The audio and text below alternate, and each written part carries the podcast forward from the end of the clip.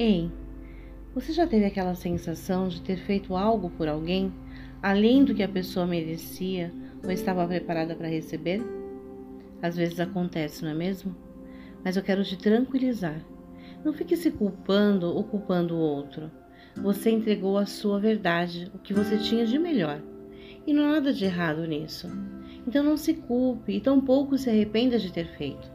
Acredite, apesar da falta de reciprocidade nas relações em geral, o outro muitas vezes também entregou o que ele tinha de melhor, e isso deve ser respeitado.